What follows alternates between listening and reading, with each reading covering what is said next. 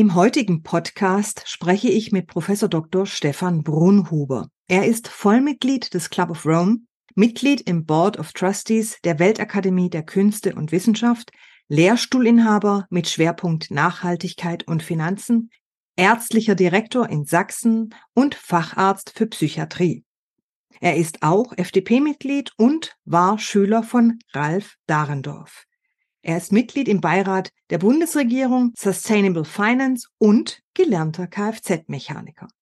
Wir sprechen heute über die Themen Demokratien und Freiheitsgrade, Transformationsprozesse und Umgang mit Unsicherheiten, Nachhaltigkeit, Finanzmärkte und Geldpolitik und last but not least den komplexen Blick. Schön, dass Sie sich dazugeschaltet haben. Mein Name ist Claudia Lutschewitz. Servant Politics, der Podcast für politische Reflexionsimpulse. Herzlich willkommen, Herr Brunhuber. Schön, dass Sie sich die Zeit genommen haben für unser Gespräch. Ja, vielen Dank für die Einladung zu Ihrem Podcast. Ich freue mich auf das Gespräch. Sie freuen sich jetzt hoffentlich auf die vielen Fragen, die ich Ihnen stellen werde. Ich bin auch schon sehr gespannt. Herr Brunhuber, was ist für Sie die Aufgabe von Politik?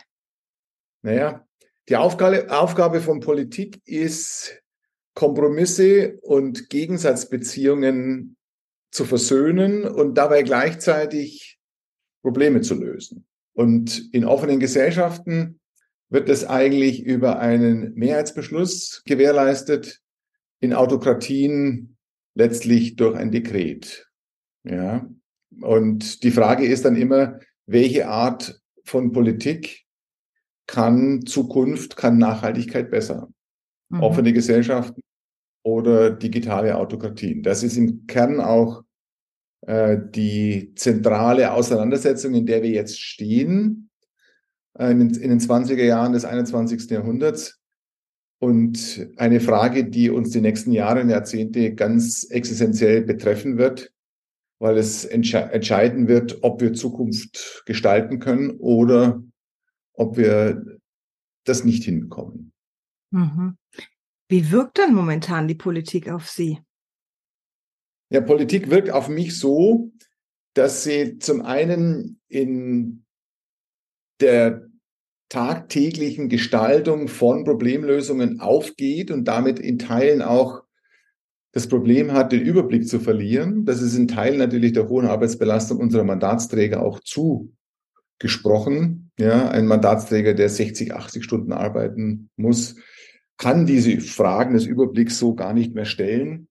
Auf der anderen Seite sind aber solche Systemfragen, wer es besser kann, doch zentral für unser Zusammenleben. Und deshalb möchte ich mich im Hinblick auf das Interview, aber auch im Hinblick auf meinen Beitrag für gesellschaftspolitische Fragen vor allem mit diesen allgemeinen Fragen beschäftigen. Ist es Freiheit? Ist es Zwang? Ist es Otto-liberale Marktwirtschaft oder Kommandowirtschaft?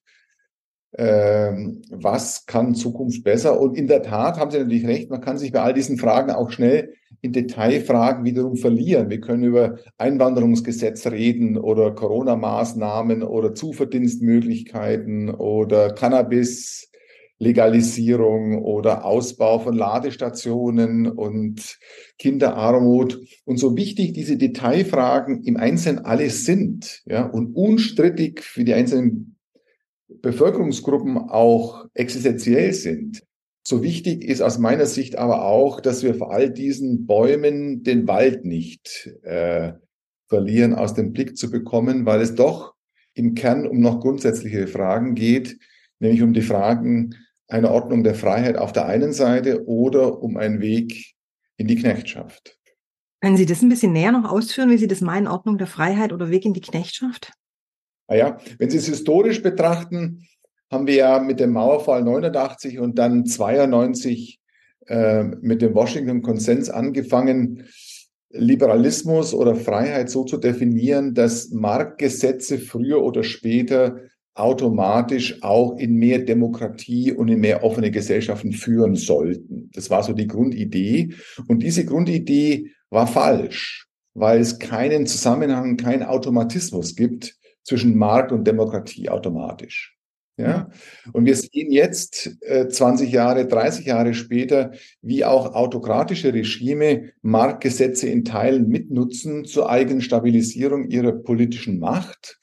Zum anderen sehen wir aber auch, dass ein völlig entfesselter neoliberaler Markt so viele soziale und ökologische, wie die Ökonomen sagen, Externalitäten schafft, die er im Preis gar nicht hinreichend abbilden kann, dass das wiederum destabilisierend für Märkte und destabilisierend für äh, Demokratien ist. Und die Alternative wäre dann, dass wir gewissermaßen unsere Freiheitsgrade aufgeben und jene dann zugunsten äh, einer Autokratie abgeben, in dem von oben entschieden wird, was wir alle zu machen haben. Ja?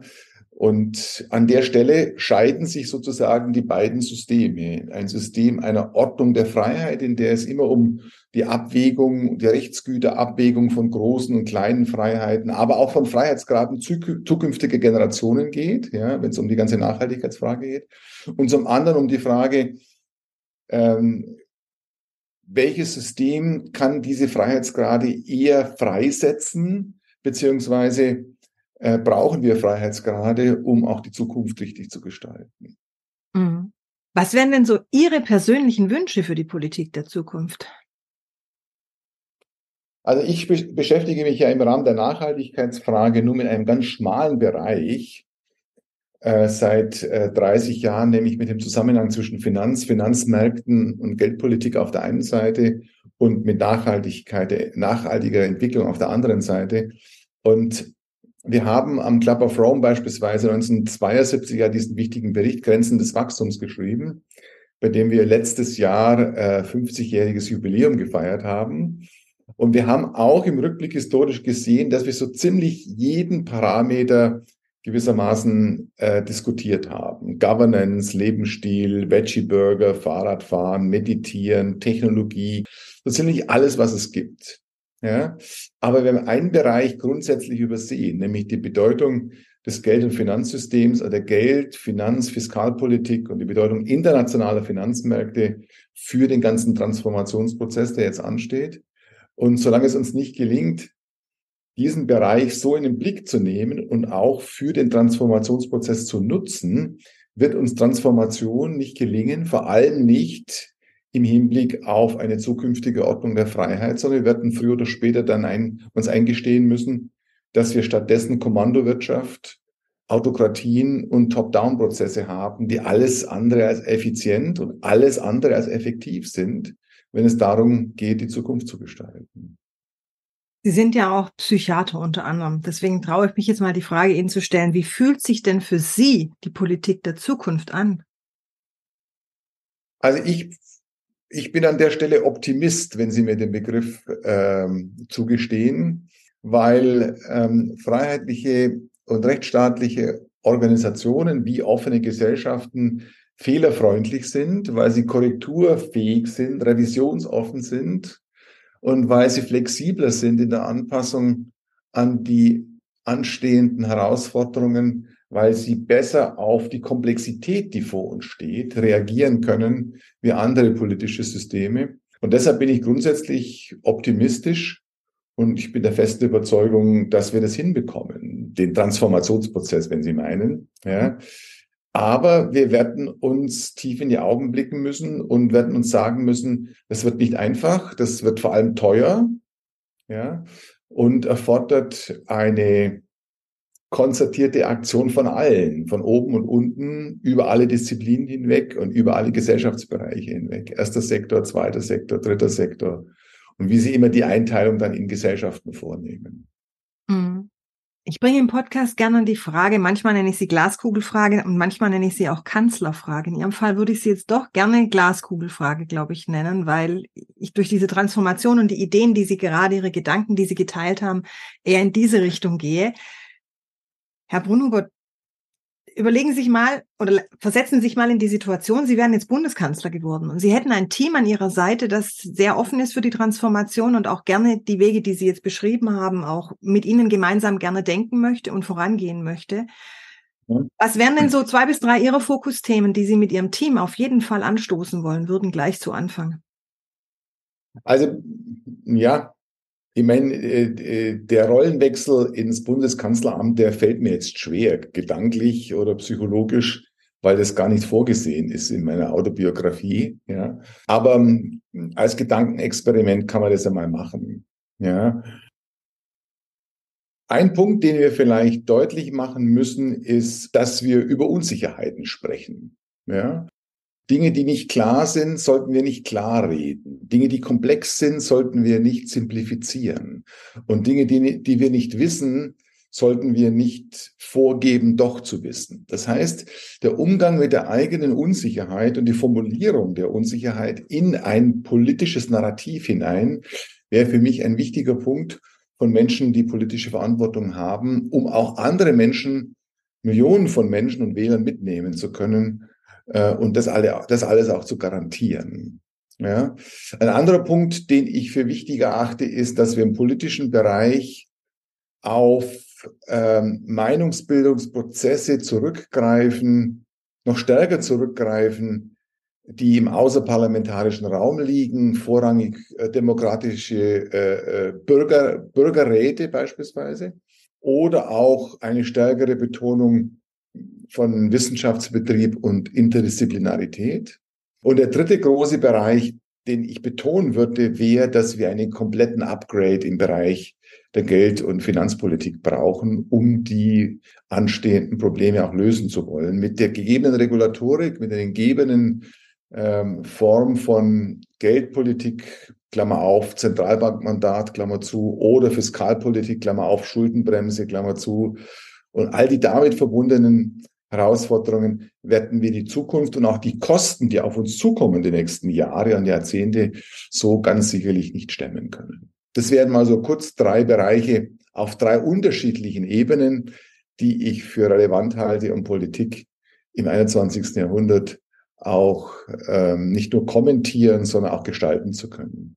Ich danke Ihnen sehr für Ihre Impulse.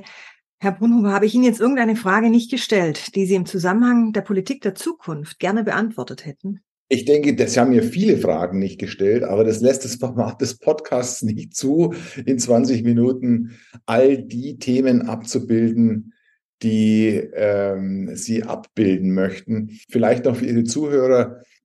In der Medizin spricht man von Sekundärprävention.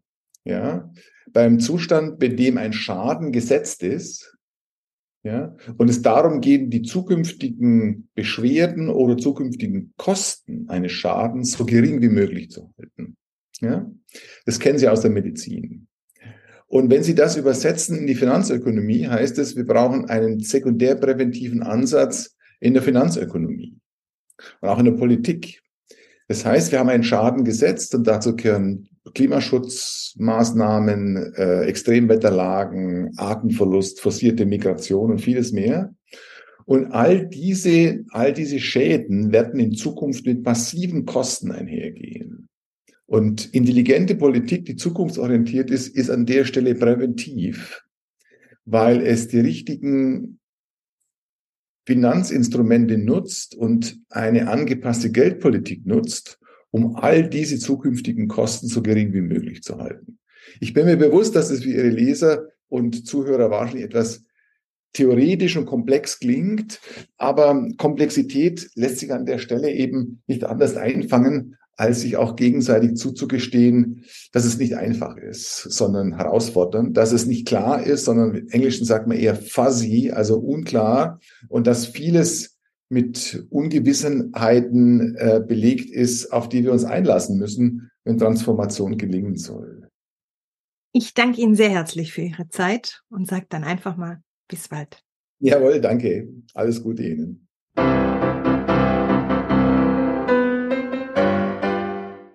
Servant Politics gibt's auf Spotify, Apple Podcasts und überall, wo es Podcasts gibt. Abonniert uns gerne und hinterlasst uns eine Bewertung. Servant Politics, der Podcast für politische Reflexionsimpulse.